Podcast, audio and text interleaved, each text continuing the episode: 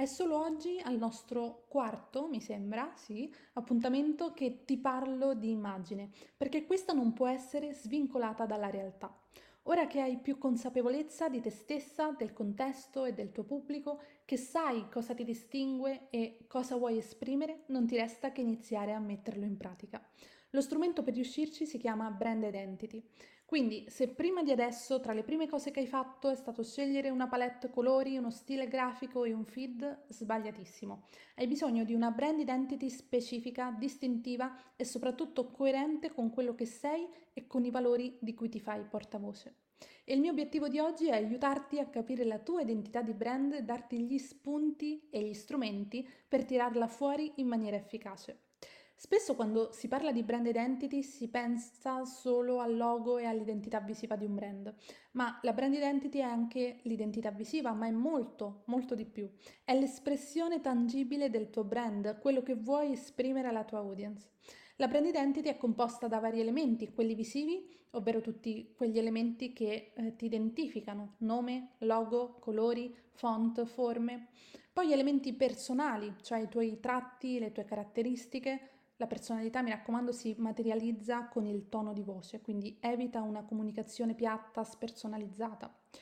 Gli elementi relazionali, quindi il rapporto tra brand e clienti, lo scambio, la partecipazione, la conversazione, la rappresentazione. Come si sente il cliente quando acquista o usa il tuo prodotto?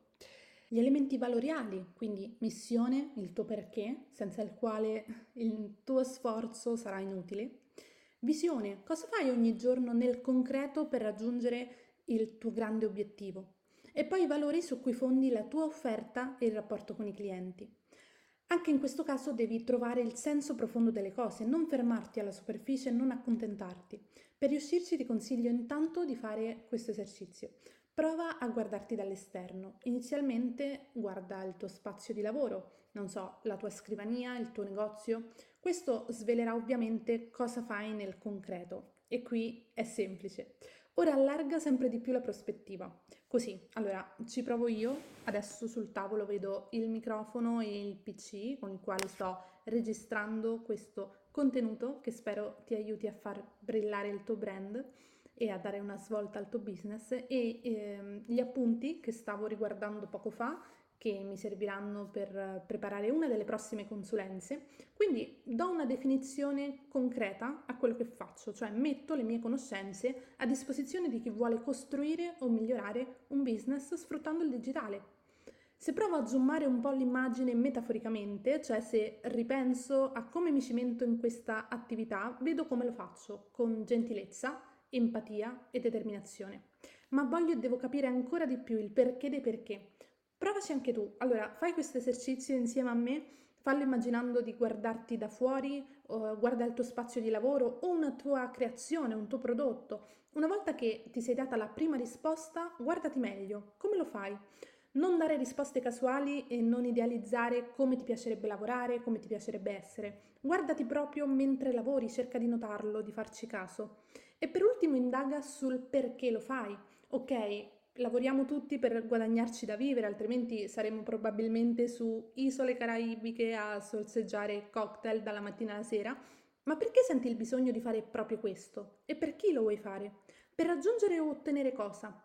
Tra i tuoi perché ce ne saranno sicuramente diversi e di varia natura, eh, alcuni più egoistici come ottenere un certo tipo di guadagno, uno stile di vita, e altri un po' più ideali per aiutare qualcuno, creare qualcosa che porti un beneficio, un'emozione, una soddisfazione. I nostri perché, i nostri obiettivi sono importanti perché aiutano a definirci più di tante altre cose e ovviamente quindi aiutano le persone a comprenderci meglio. Potrebbe essere meno facile di quello che credi trovare le risposte a queste domande e nel caso ti consiglio di pensare al tuo mondo ideale. Altro esercizio. A me ha aiutato tantissimo a scrivere il mio perché.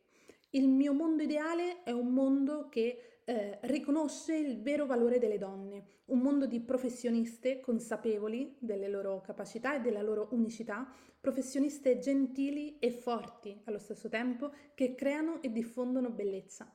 Io con questo esercizio sono riuscita a trovare la mia visione, la mia missione e i miei valori, quindi spero sarà utile altrettanto per te. Una volta che hai queste informazioni sarà molto più semplice dare vita alla tua identità di brand e per questo trovi consigli pratici nel workbook. Alla prossima!